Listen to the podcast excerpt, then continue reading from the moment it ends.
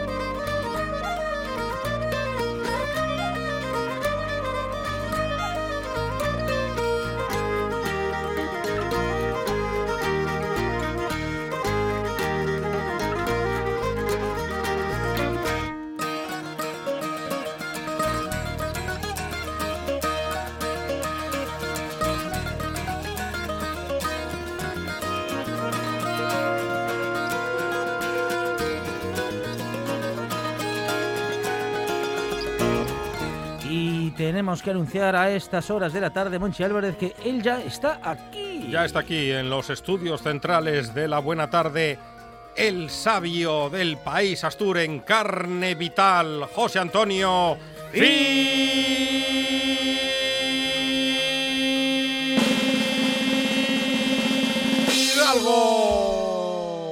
Buenas tardes, señoras y señores. Tiempo que amenaza hoy lluvia para hoy, pero para mañana no sé qué, y va a pasar no sé cuántos. Tiempo penitencial. Te Penitencial, no, lo digo por el 4-1 que tragó el Barcelona. Ah, eso, eso sí que fue penitencia. Eso sí que fue penitencia. Santo cielo, santo cielo, caían los tronos, las dominaciones, eh, las virtudes y las tempestades. Caían goles por, con goles por todas Es partes. que Mbappé iba en moto. Sí, como, hombre, como, como decían los antiguos escritores, por doquier. Venían goles por doquier. Pero bueno, ¿qué tal, qué tal los antrochos? Oh, Bien, Bien. este año Ya. hay que hacerlo de manera diferente, Eh, dar, dar una vueltina y volver Eh, para casa. bueno, o sea, como todo el mundo, disfrazados de pijama, ¿no? De traje más de o menos. Disfrazados de, disfrazados de pijama y tranquilinos. Pero bueno, y de comidas y bebidas, ¿se lo antrochasteis bien? A ver, a lo, ver. lo que se pudo. Lo que Claro. se pudo, cuenta, cuenta, venga, sin pegar concebida. ¿Qué excesos hiciste? A ver, No, tampoco, tampoco demasiado, algo de picadillo. Ay, Muy bien. Con tortos y huevos fritos. Venga, sí, con tortas. Vamos, y huevos que- fritos. hay, hay que, hay que confesarlo todo. Hay que confesarlo todo. ¿Y el pote de antrocho? No, mire, No, este no, año no. no, hubo pote. Pero bueno, bien, bien, comidos sí, y bien, servidos. Bien comido. Pues empezamos con la penitencia cuaresmal, que ya nadie sigue, ¿verdad? Porque el miércoles, ayer, ¿Qué le parece poca penitencia la que llevamos desde marzo del año pasado? solo. Yo, yo sigo penitenciando desde, desde tiempos A, que también se escribía antiguamente, desde tiempos A. Pues lo de la, la penitencia del- de la pandemia sanitaria y económica. Sí, sí. Pues ahí estamos. Lo que pasa es que la propia pandemia en el confinamiento nos obliga un poco al ayuno y, eh, y a la abstinencia también. Y ayer, ayer miércoles de ceniza, pues era día de ayuno y abstinencia. Que nadie ayunó y abstenerse nos abstenemos todos por necesidad de pandemia y por otras necesidades de, de- de salud y demás. Porque, bueno, pero eh, mañana es día de vigilia. Ajá. Ah, se dice de vigilia, que es lo mismo que decir de abstinencia de carnes. Y esto es un lío. Y esto es un lío. Porque, ¿Por qué? Porque primero lo que ¿qué se entiende por carnes, pero esto lo voy a explicar la próxima semana. Ah, muy bien. Hoy voy a quedarme con el tema de los vegetales. Y concretamente los vegetales frescos, de las hortalizas. Y más concretamente de los repollos. Ya que, y de los lombardes, ya que, eh, ¿cómo se llama? Al- días atrás, por eso le preguntaba a Monchi, el pote de antrochu, a base de berces, de berces asturianes, eh, autóctones. Bueno, para Occidente usan más la berza gallega, pero eh, a mí me gusta la berza gallega mucho, la asturiana también, y los nabos. El pote de berces, pero en vez de hecho con berza, Con con, ojos de nabo, con rabizas. Y si es con grelos, que yo lo hice con grelos, Mucho madre- mejor. Madre mía. Los dioses del Olimpo comiendo potes de con grelos. Pero bien, eh, ¿qué entendemos? Eh, voy, que hoy voy a hablar del repollo. Que porque eh, bajo el nombre de col están unas variedades de hortalizas dentro de la familia de la Brassica oleracea, que están les berces, Ujú. los repollos, la lombarda, la coliflor, el brócoli. A mí el brócoli no me da más Nada, correa. brócoli, No, no, me da más Nada de nada. El, el- ese otro que yo como picudo, ¿cómo se llama? No me acuerdo ahora también. Parecido al brócoli, pero yo como picudo raro, verdiclaro, no me gusta tampoco. La lombarda está muy rica. El problema es de la lombarda, ah, vamos a ver, el repollo. El repollo es una brasica olarácea de hojas cerradas sobre sí mismas y ahí hay un lío. Porque la parte interior del repollo, como son hojas cerradas sobre sí mismas, es blanca, excepto en los que son de color morado, que contienen una sustancia que se llama antocina, es un antociano en definitiva, que es un gran antioxidante, pero da ese color muy semana santero, ¿eh? muy de color morado, y va muy bien eh, por su riqueza en vitamina C, y eso lo llaman el repollo lombarda o lombarda. Eh, pero en Colunga, con perdón, minuto 14, en Colunga Y sin perdón. llamamos lombarda otra cosa. Ajá. El repollo puede ser por su forma redonda, esférica, Sí. verde o morado. Sí. Y el morado es el que se llama lombarda. Pero también puede ser de forma cónica, Ajá. que llaman el repollo corazón de buey, Ah. que es picudo, Sí. ¿eh? sí, sí. cónico, picudo, pero de color verde. Mm, Como un balón de rugby. Mm, Más No, más cónico todavía. Más cónico. Cap- eh, termina en piquín piquín, Ah, ¿eh? Más cónico incluso. El, el balón de Ruby es más bien un elipsoide de revolución. Qué bien queda, ¿eh? Lo del elipsoide de revolución. ¿eh? Es verdad, es un elipsoide de revolución. Todo lo que lleve revolución. que ya, está, ya está Monchi contento, ya está Monchi contento. Disco de Hassel o como se llame, venga. Pues eh, este es picudo, cónico, picudo. Y en Colunga este repollo corazón de buey, Mm. picudo, eh, lo llamamos lombarda. Lombarda. ¿eh? Mientras que la palabra lombarda castellana es el repollo morado. Mm. Pero bueno, en Colunga, oye, manda, manda. Y dicen los que entienden de repollos que el no va más del repollo en España es el de, el de Betanzos, en Galicia. Como la tortilla, que también tortilla. tiene mucha fama. Bueno, el huevo batido de Betanzos, porque tortilla tiene un poco cuajado lo de fuera, lo de dentro y el huevo batido, ¿eh? Uf. ¿O no? Sí, sí, no, a mí no me convence. No, ni a mí, ni a servidor tampoco, no, no, no. Mm. Pero bueno, A Fonseca sí. sí. Sí. sí. Sí, sí, sí. Fonseca sí. le gusta la tortilla La tortilla me gusta de todas las formas, No salvo me seca. Sí, no, yo O sea, también muy la seca. pasada, así muy tal, no. No, pero eso ya no lleva una tortilla seca, ya argamasa, hombre. Ya. eh, Un ladrillo. sí, ya, sí, sí, sí. Que te doy una tortilla. Oye, te doy una torta. No, me no, una tortilla. Pues es el, Pero a mí tan... El huevo jugoso, tan prácticamente batido, no. Eh, es un arte, ¿eh? Cuajar la tortilla así tan jugosa y que quede... Ujú. eh, Y que aún digamos, así con quede... costra por sí, sí, fuera. sí, sí, sí, sí. La hace muy bien también en Teo, que es un municipio, un municipio también coruñés, al lado de Santiago de Compostela. Y tienen fama las dos, la de Teo y la de, pero mm, quizá más eh, extendida, es la de Betanzos. Pues los repollos de Betanzos. Yo, miren, que me perdonen, no estén los repollos de Colunga. No, no, no, no, no, mira, total, ¿eh? Pero hay que hacer publicidad. Bueno, bueno, pues eh, yo para mañana les sugiero una recetina muy rica, muy, mu- no cara, no Mm, cara, Sí. y sabrosísima. Que lle un repollín amariscao. No con marisco, sino. Ah, mariscao. Bueno, vamos a comprar un repollo, redondo, esférico, de los verdes, no de los morados, no la lombarda, el repollo, eh, que hoy son todos de cultivo, porque antiguamente en cada casa campesina había un huertín y así es de cuadrín para repollos, es de para lombarda, es de para ajos, es de para unos pimientinos. Ya. Ahora ya sale más barato. El, el- el- oye, se estaban ofertando en una gran superficie que yo conozco y de la que soy cliente a 90 céntimos la pieza. Y un, un repollo de kilo y algo, kilo 100. a- ¿eh? Los ojos de fuera. Vamos a quitarle los ojos de fuera al repollo, que ya son verdes y duros. Ujú. Nos quedamos ya con las, las- Bueno, quitamos las dos o tres hojas exteriores, ¿eh? Y el resto yo los voy quitando hoja a hoja para eliminarle la nervación central, que es un poco más dura y ya de más difícil. O sea, me quedo con lo que es la parte foliar, la parte verde, verde, verde, sin, sin esa nervación central. Bien. Los lavo bien. Voy hoja por hoja, ¿eh? Hoja por hoja. Un poco paciencia, pero luego las lavo todas las hojas, una a una, al chorro de agua fría. ¿eh? Luego las escurro. Las envuelvo en sí mismo un rodillo y luego con el cuchillo voy cortando harinos. Clink, clink, clink, clink, clink, clink. Sale menudina, unos un riquísima. Y esa cebolla, sin más, eh, perdón, esa cebolla, ese repollo, sin más, lo cuezo en una tartera con agua y un poco de sal.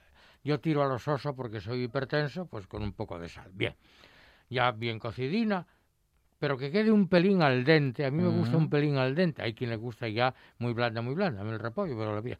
Bien, a mí me gusta un pelín al dente. Lo escurro y ahí quietín reservando.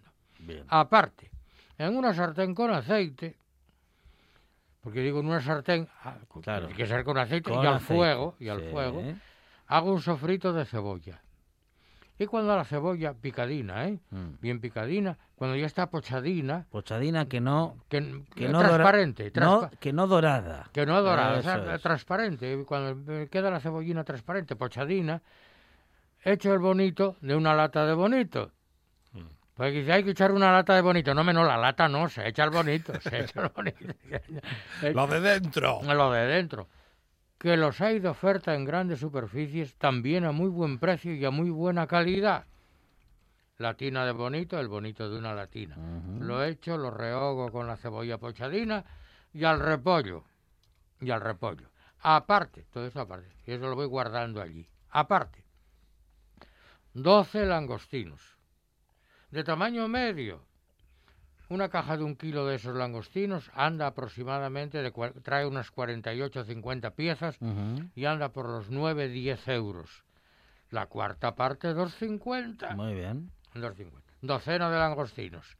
Les quito la cabeza y le quito el caparazón a la cola. Muy bien. Y las colas de los langostinos las frío al ajillo. Al ajillo. Con una guindillina de esas de cayena piquiñina.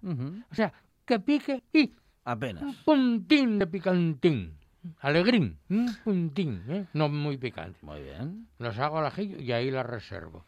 Y las cabezas de los langostinos en otra sartén con un poco de aceite las frío. Y cuando ya están coloradines, muy guapos, porque el langostino, bueno, se pone colorado, tiene un, un vergonzoso increíble, se pone colorado, aplasto las cabezas con un tenedor, aplasto y echo un vasín de agua y un chorro de un fino andaluz, tipo Montilla Moriles, o, o si no un vino blanco de guisar, pero que sea bueno, ¿eh? Y aplasto las cabezas y aplasto y aplasto y que vaya hirviendo aquello y aplasto y aplasto y sigue hirviendo y aplasto y aplasto hasta que sale un caldo colorado, colorado. Bueno, lo cuelo y al repollo. Eso tiene que estar buenísimo. Y al repollo. Porque es como un...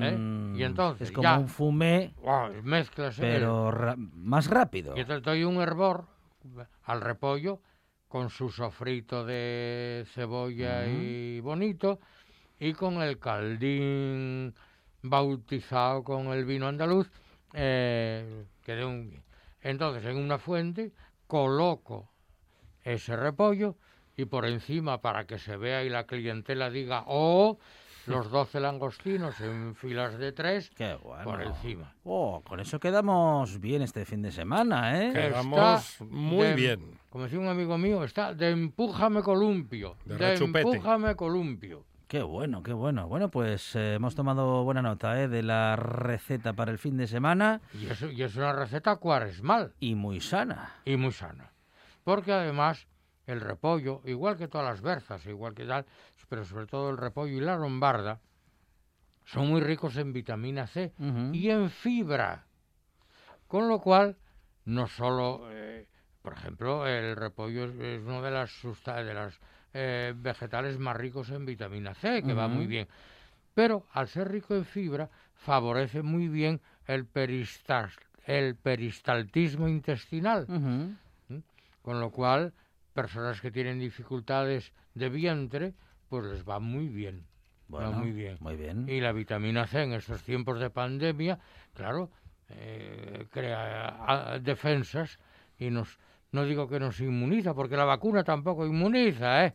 La vacuna te defiende de una agresividad fuerte, si es que te defiende, de- del virus maligno. Claro. Pues Ha- nada. Hace ¿eh? que los anticuerpos de tu cuerpo creen una defensa para que en caso de llegar el virus, eh, sea, eh, vamos, te pille, eh. te pille liviano. Sí, en vez de virus Suave. maligno lo dejemos en virus benigno. ¿no? Claro, sí, sí, sí, sí.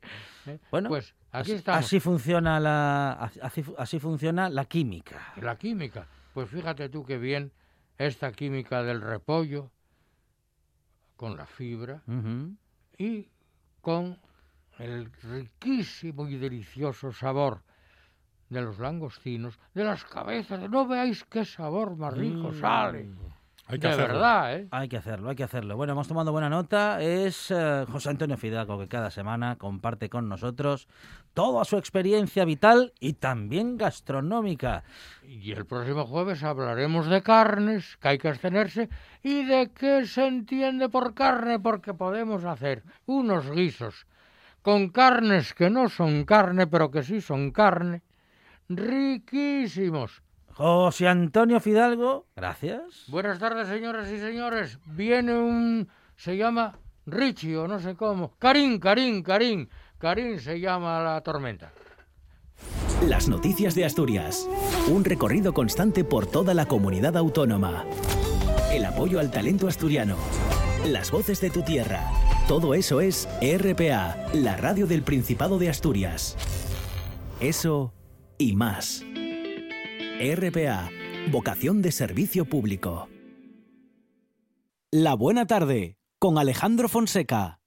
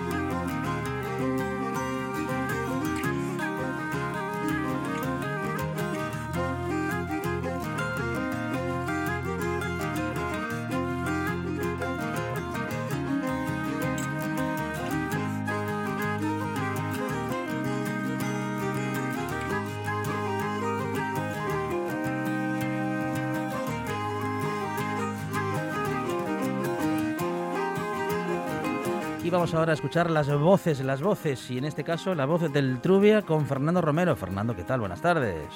Buenas tardes, Alejandro, y todo el equipo de la Buena Tarde. Bueno, bienvenido una semana más, Fernando. ¿Qué noticias Gracias. hemos cono- bueno, qué noticias hemos eh, conocido esta semana gracias a la voz del Trubia, Fernando? Bueno, pues esta semana hemos dado una importante exclusiva y es que un equipo de arqueólogos ha documentado la existencia de arte rupestre paleolítico en dos cuevas de las Regueras, en las cercanías del río Nora, asociadas a la ocupación paleolítica de la cuenca media del Nalón. Se trata de las cuevas de Sofoxó y las Mestas II, donde han documentado el grabado de una cabra en la primera y nueve figuras distintas más erosionadas y en peor estado de conservación en la segunda, según el estudio que se ha publicado en la revista del Instituto de Prehistoria y Arqueología Sautuola, en un artículo firmado por Antonio Juaneda Gabelas y otros científicos. Así empezamos. Qué bueno, qué bueno. Enhorabuena, Fernando. Muy bien. Gracias. Y nada, eh, si- siguiendo un poco por consejos, eh, por ejemplo, en, en Grado, eh, la gestión de la policía local de Grado ha estado en el centro del debate político por el control de, de la actividad de la hostelería durante las fiestas navideñas, supuesto origen del violento brote que tuvo confinado el concejo desde el 11 de enero hasta la madrugada del pasado martes. Mm. El alcalde José Luis Trabanco reconoce que ha habido problemas en la gestión del servicio y llega a hablar de zancadillas de algunos miembros del cuerpo en forma de recursos judiciales y bajas laborales para no aceptar jornadas extraordinarias. Por ello ya ha anunciado el equipo de gobierno que tienen la intención de completar la plantilla en los próximos meses y volver a los turnos que funcionaban hasta 2018, es decir, desde 7 de la mañana hasta 10 de la noche. Ahora mismo se están haciendo turnos hasta las 6 de la tarde solamente. Muy bien. Bueno, una, una, también una noticia interesante, ¿eh? Sí, noticia siempre la, hubo eh, ciertos roces entre la policía local de grado y, los equipos de gobierno que ha tenido en la historia. Sí, sí, sí. Parece que ha sido una constante. En Belmonte de Miranda, os decía, eh, se va a poner en marcha eh, el programa Nuestros Mayores Conectados, Reto Demográfico y Pandemia. El objetivo es facilitar a las personas mayores la realización de videollamadas que les permitan ver a sus seres queridos pese al aislamiento forzado por la pandemia. El proyecto contará con el servicio de ayuda a domicilio que llevará a los mayores la tecnología sin correr riesgos ya que están habitualmente en contacto con ellos. El municipio cuenta con cinco tablets que han sido cedidas en préstamo por EDP para este programa. Y en Trubia, EDP planea también la instalación de una nueva central hidroeléctrica en el embalse del Furacón, entre San Pedro de Nora y Trubia. La central utilizaría un tipo de tecnología llamada tornillos de Arquímedes o hidrotornillos, que consiste en generar energía mm, y aprovechar ya la estructura que hay construida, con lo cual llevaría muy poca obra. Pero es que además la tecnología de turbinas eh, permitirá el paso descendente de peces sin dañarlos y, vamos, que garantizarles su, su, paso seguro, ¿no? El proyecto del Furacón se suma a otros dos más similares que la empresa pretende instalar en Ribera de Arriba y en Tineo, con una inversión global de 5,5 millones de euros. Los tres proyectos están ahora mismo en consultas previas de su trámite de, impacto ambiental. Muy bien. Y también en Trubia seguimos con el tren histórico o senda peatonal, porque es el dilema que hay eh, puesto sobre la mesa como propuestas de vecinos, usuarios y asociaciones que se plantean para el trazado de FEBE entre Trubia y Baíña.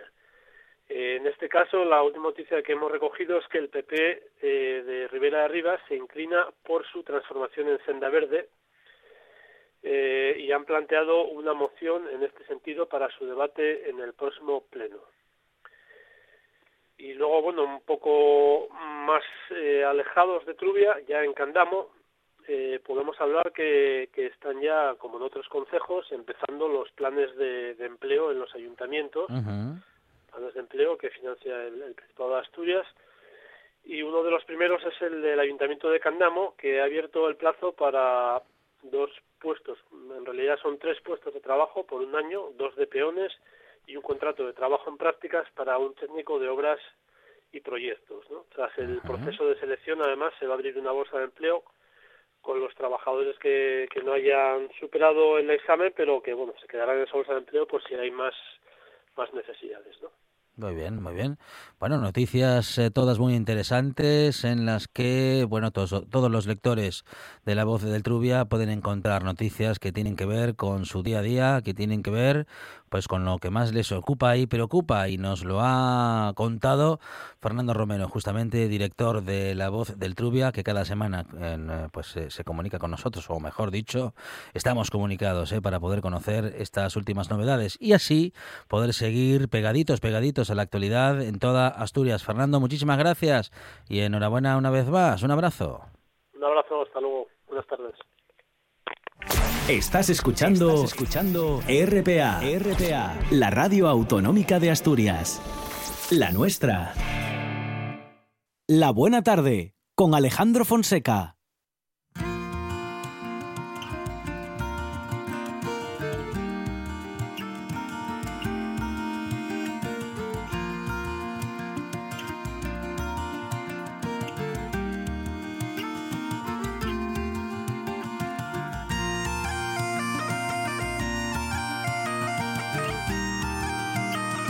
Decíamos que todas las voces pasan por esta buena tarde y ahora vamos con la voz del Trubia, Belino Llera. ¿Qué tal? Buenas tardes. Con la voz de Elena será. Perdón, la voz de, la voz del Trubia venimos. La voz de Elena, efectivamente, con Abelino Llera. Abelino, buenas tardes. Muy buenas tardes. Bienvenido, bienvenido. Bueno, pues eh, efectivamente los, las publicaciones, las noticias eh, que han aparecido estas, en estos días en, en la voz de Elena Abelino. Cuéntanos.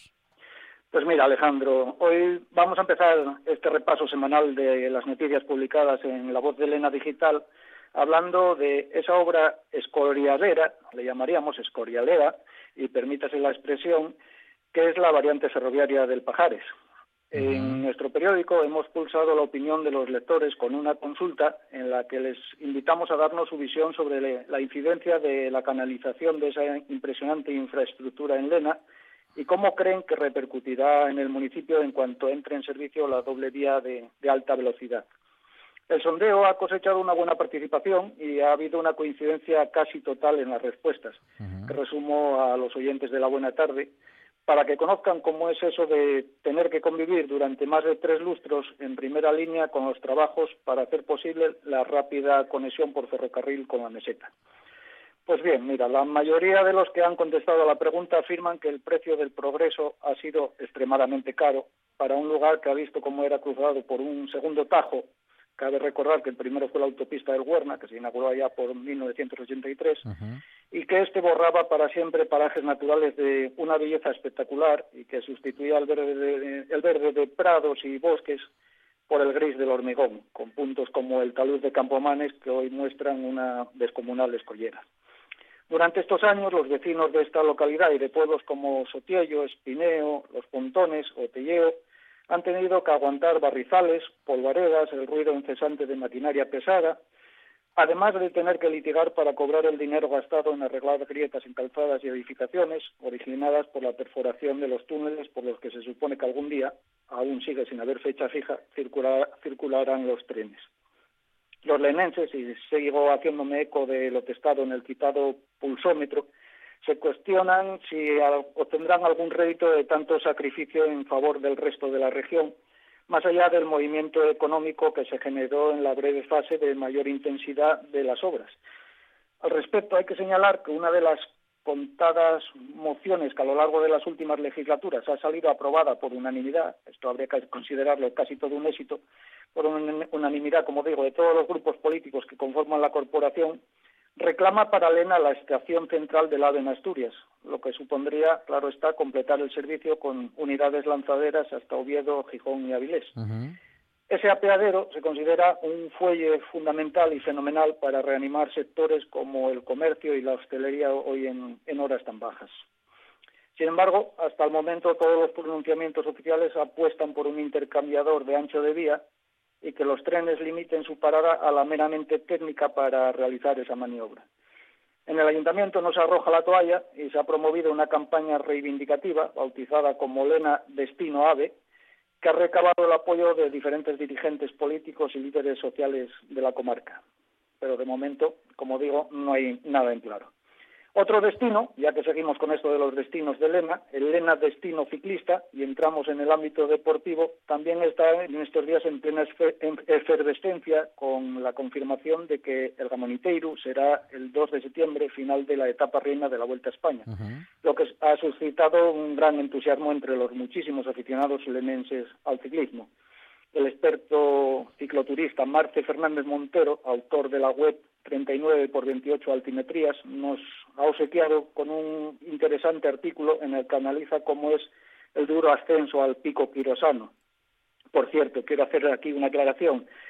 En ningún momento hemos querido hurtar esa cumbre a Quirós, como han interpretado algunos lectores de La Voz de Lena y oyentes de este programa pero para los que no conozcan la zona hay que indicar que el pelotón subirá por el puerto lenense de la Cobertoria, desde el que muy cerca de la cima sale un ramal de unos tres o cuatro kilómetros que se adentra en territorio de Quirós, por lo que ambos términos compartirán protagonismo en esa jornada que se espera que contribuya a fortalecer aún más los lazos de hermandad y de amistad que siempre han imperado entre las gentes de las dos vertientes. De hecho, no hay que olvidar que organizan conjuntamente la tradicional fiesta del Cordero en el Prau y Agüezos, límite territorial de ambos concejos, cada primer domingo de julio, una romería que este año pues está desgraciadamente en el aire por designios, designios del coronavirus. En cuanto al COVID, precisamente, pues ahí sigue, muy latente, haciendo estragos en la salud física y mental de la población lenense. Si bien la evolución es positiva, con una caída significativa del índice diario de contagios, ahora en mínimos, frente a los 10 de media que se llegaron a alcanzar, esa bajada fue considerada insuficiente por las autoridades sanitarias este pasado lunes y decidían mantener al menos una semana más las restricciones que hasta ahora están vigentes en el municipio, que no consigue abandonar el nivel 4 plus reforzado de máximo, de máximo riesgo. Guardia Civil y Policía Local vigilan que se respete el cierre perimetral y también impiden que los clientes se apiñen en torno a los establecimientos de hostelería en los que se sirven cafés y pinchos para llevar. Y para finalizar, una noticia agradable que sacamos en nuestras páginas, en nuestra, en nuestra edición digital, que buena falta hacen en estos tiempos estas noticias agradables, y es que el cantante lenense Dani García, el taxista coplero, ya tiene un estruendoso club de fans, una agrupación de seguidores que a las pocas horas de su creación ya contaba con cerca de, de un millar de altas. En una página de la red social Facebook se recogen fotografías, grabaciones y actuaciones suyas en diferentes cadenas de, televisión, entre ellas las que protagonizó en de Romandela, Babel u Orquesta Principado Siglo XXI en la TPA.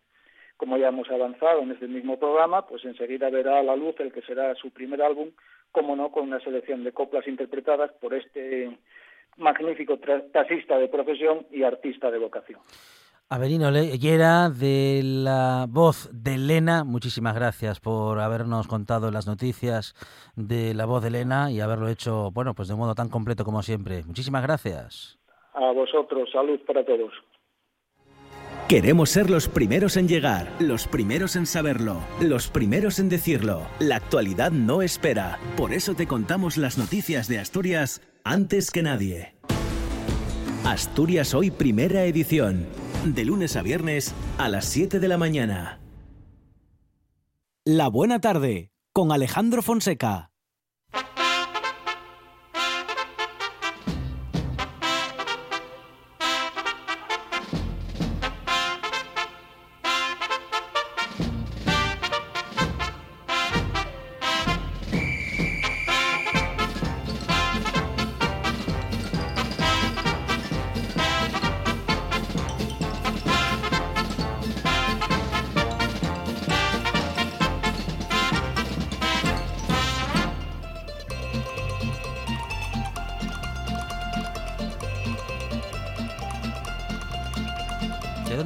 Sintonías este hombre?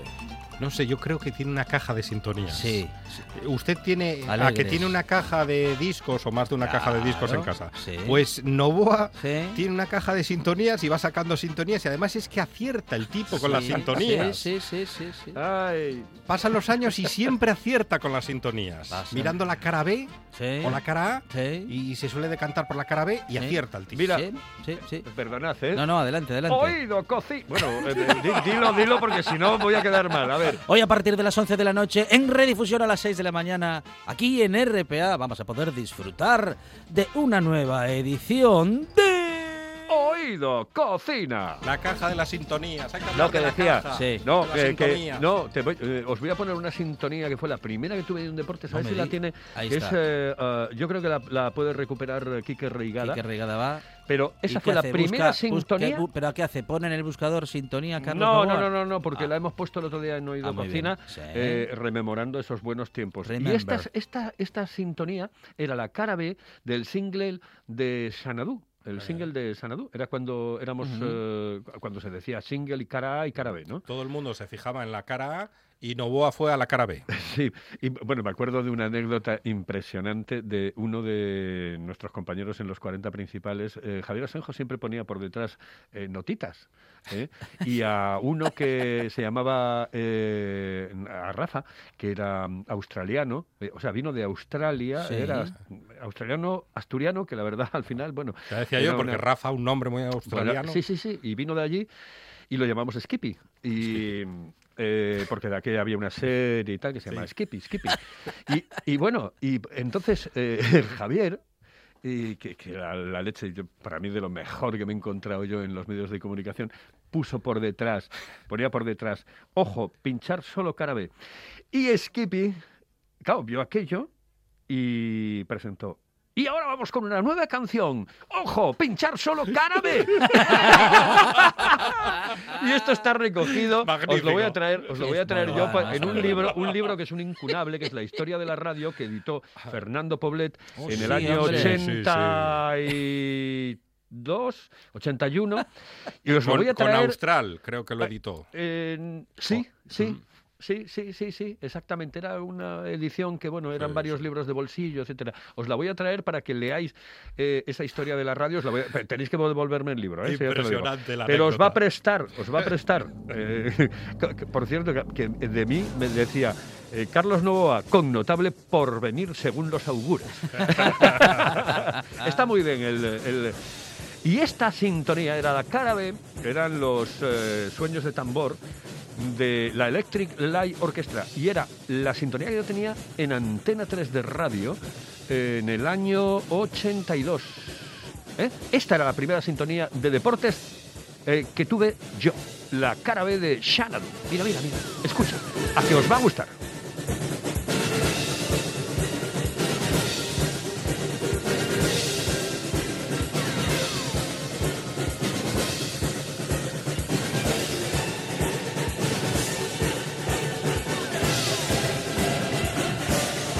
A la fuerza hay que entrar con Esto funcionaría hoy todavía, ¿eh? ¿eh? Absolutamente, por eso te digo que yo es una de las sintonías que no descarto para cuando me contraten para hacer un programa de deportes. Pero bueno, eh, a ver, no me digan, bueno, o cualquier otra cosa, me da igual. Usted me contraten. en, un tándem Vale, pero vamos, sin ningún tipo. Pero hombre, eso sería ya, imagínense ustedes.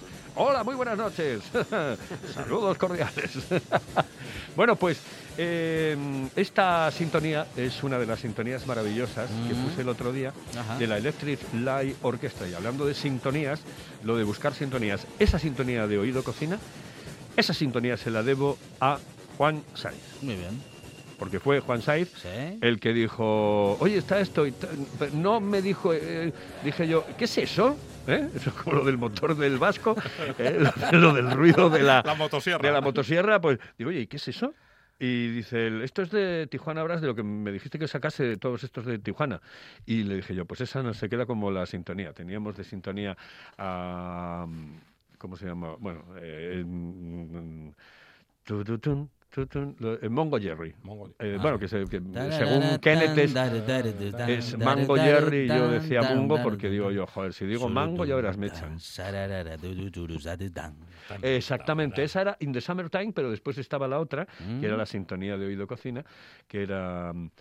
Eh, que tampoco estaba mal. No, no estaba, no. no, estaba mal. Eh, esa me gustaba, pero bueno, esta está. Lo dicho, una, caja, una caja de sintonía, claro. Bueno, pues hoy tenemos a Elena Zapatero. Elena Zapatero es eh, historia de la sidra en el Principado de Asturias. No tiene nada que ver con Zapatero. No, para nada, para nada, para nada, para nada. Entre comillas. Es, no, no, no, no, no. No, es Drew Juliza cuando habla en directo. ¿Qué va, qué va, qué va, ah, qué va? Muy bien. No, no, no, no, no. Sí. lo único que tienen eh, en, común, el apellido. el apellido y que, bueno, también eh, a la a Elena Zapatero, como a todas las sidras y tal, le gusta que la fruta esté madura. Muy bien. que esté bien maduro. En su punto. Bueno, señoras y señores, yo les digo que hoy no se tiene que perder el programa porque nos va a contar muchas cosas, muchísimas cosas. Y una de ellas va a ser, por ejemplo, que la sidra cuando pasó, casi casi cuando pasó a, costar, eh, o sea, de, pesetas a tal, la caja estaba en, unos en unas 1.300, 1.400 pesetas. Sí. ¿eh? Yo estoy convencido, y es que tengo que apuntarlo, mm, este, tengo que hacer un programa sobre eso. Creo que eran, la botella nos costaba 350 pelas en, en la sidrería. Ahora, mm, igual me confundo, pero creo, creo. De todas maneras, ella tiene. Bueno, se va lo va a repasar, lo va a repasar esta, esta noche. Elena Zapatero. Eh, Hoy. Elena Zapatero, mm, bueno, pues eh, historia de la. De la sidra, familia Zapatero. Exactamente. Hoy, a partir de las 11 de la noche, en redifusión a las 6 de la mañana aquí en RPA una nueva edición de... Oído Cocina.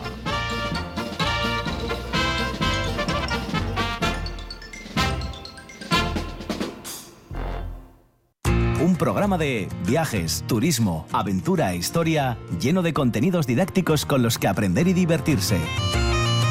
Un escaparate turístico donde se incluyen información sobre casas rurales, hoteles, gastronomía, turismo de aventura, senderismo, festivales. Voy a volver a salir y quiero que me aplaudáis como si fuera yo que sé. Un buen día para viajar. Un programa de apoyo al sector turístico de Asturias. Los sábados y domingos de 8 a 10 de la mañana. La buena tarde con Alejandro Fonseca.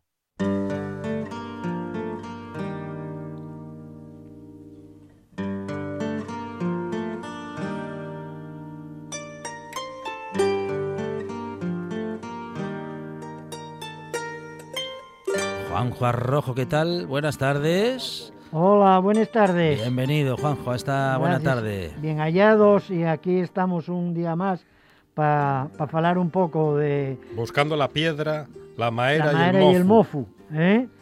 Y bueno, habíamos estado, habíamos estado, habíamos quedado el último día por, por Belmonte, ¿eh? por el centro, pero antes de, contar nada, quería desde aquí hacer un recuerdo, un abrazo, un pequeño homenaje a, a, a Nepo. ¿Eh? A Nepo, que estando en el hospital él, estuve yo también y fui a verlo dos veces.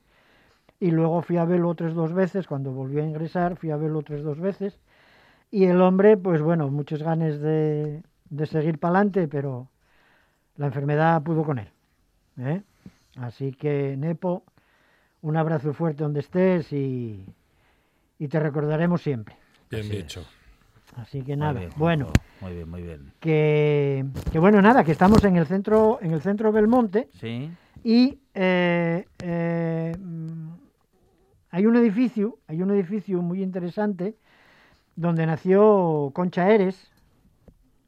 Esta, esta mujer eh, fue uno de los personajes más populares de Oviedo, porque era la propietaria, la última propietaria del palacete de Concha Eres, que fue, sabéis, en Oviedo, en la calle Toreno, había, había eh, el edificio había sido hecho por un indiano, pero bueno, más hoy, hasta que lo destruyeron en el año 78, era eh, el Palacio de, Concha Eres, ¿eh? ah. que lo tiraron sin miramientos, y para montar pues un búnker allí del, del, Banco España, ¿no?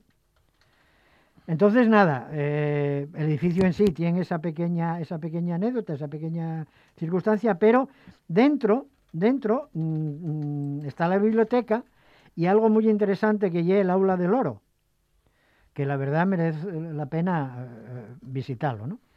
en el interior del aula de didáctica, llévanos por toda la historia de la extracción del oro en la península ibérica, no solo aquí en Asturias, sino en, en la península. Y en una de las sales están las intibaciones de madera, están las intibaciones de madera originales de la época romana que, les encontraron en las excavaciones arqueológicas de la, de la zona. Entonces allí están, tal cual, hace casi dos mil años. Y ya también, como había comentado en, un día anterior, está la reproducción de la estela funeraria romana, eh, que ya lo habíamos comentado eh, otro día. Y luego tenemos ahí también otra cosa, eh, y más, bueno, con la polémica que hay ahora, pues bueno, tiene cierta relevancia, que está el centro de interpretación de la Casa del Lobo. Hmm. ¿eh? Entonces, dentro, pues bueno, está, haces un recorrido, una aula didáctica, viendo pues eh, algún, algún fauna, flora, todo eso y tal. Y al ser una, una especie emblemática, pues bueno, mm, merece la pena ver un poco todo, todo el recorrido del interior, ¿no? Pero luego, luego apoyé que eh, cuando sales de la Casa del Lobo, en un recorrido de un kilómetro y medio, más o menos, vas todo al lado del río Pigüeña, y es donde hay, en un cercado, hay tres, tres ejemplares de lobo ibérico, y donde el, guía te explica un poco toda la, idiosincrasia de, estos ejemplares que están allí, y así como la flora, la fauna y, el hábitat de, estos bichos, ¿no? Yo la verdad es que fui una vez y no, quiero volver más, porque bueno, ver animales encerrados para el disfrute de la gente. No te convence. Por muy didáctico que sea, ¿eh? Pero bueno, en fin, y es lo que hay. Entonces, bueno, nada. Eh, desde aquí, desde, desde Belmonte, vamos a acercarnos a Vigaña. Vigaña y una aldeína, un pueblín, a media ladera. Ya veis que sigo insistiendo en que todos estos pueblos alrededor del Güeña, mm, mm, del Güeña, del Pigüeña, eh, son todos pueblinos a media ladera. Son pueblos de montaña, son pueblos ganaderos, pero, pero también eh, el tema de la minería, pues también hay, hay cosas. Entonces, en Vigaña, mm, la iglesia del siglo XII está muy, muy reformada, muy transformada, pero hay amigo, cuando subes hasta la iglesia y, y te asomes a, la parte de, atrás, mm, tienes una atalaya mm, para ver todo el valle y ver, y ver eh, toda la otra parte, ¿eh? y entonces estás viendo, tienes a los pies el pueblo, hmm. al fondo el valle del río Pigüeña, y de frente ¿eh? tenemos eh, los pueblos de, de Ondes y de San Martín de Ondes. ¿eh? Entonces... Que son muy radiofónicos esos pueblos. Ondes y San Martín de Ondes. ¿eh? Entonces, en el pueblo, a ver, también merece mucho la pena patear el pueblo porque hay horros y paneres muy interesantes, aunque bueno, hay alguno que está, que está en las últimas ya.